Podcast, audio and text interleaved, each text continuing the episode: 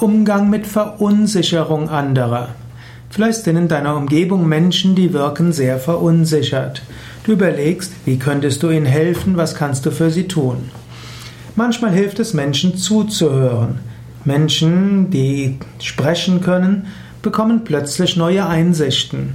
Oft sind Menschen solche, die über Sprechen neue Kraft und Vertrauen bekommen. Manchmal hilft es Menschen zu sagen, ich bin für dich da. Was auch immer kommt, ich werde den Rücken frei halten.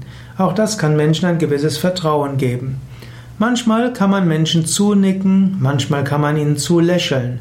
Wenn du zum Beispiel einen Menschen hast, der verunsichert ist, weil er demnächst einen Vortrag geben soll, nach Möglichkeit setze dich unter die Zuschauer und lächle dem Menschen zu, nicke mit dem Kopf. Immer wieder, egal was er sagt.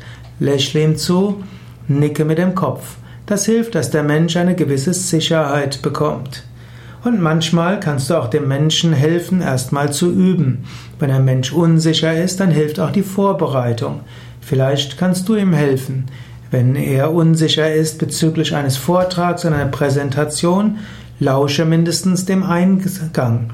Versuche dem Menschen dann Sicherheit zu vermitteln. Eventuell gib ihm oder ihr ein paar Tipps. Aber in jedem Fall Hilf ihm zu neuer Sicherheit zu kommen.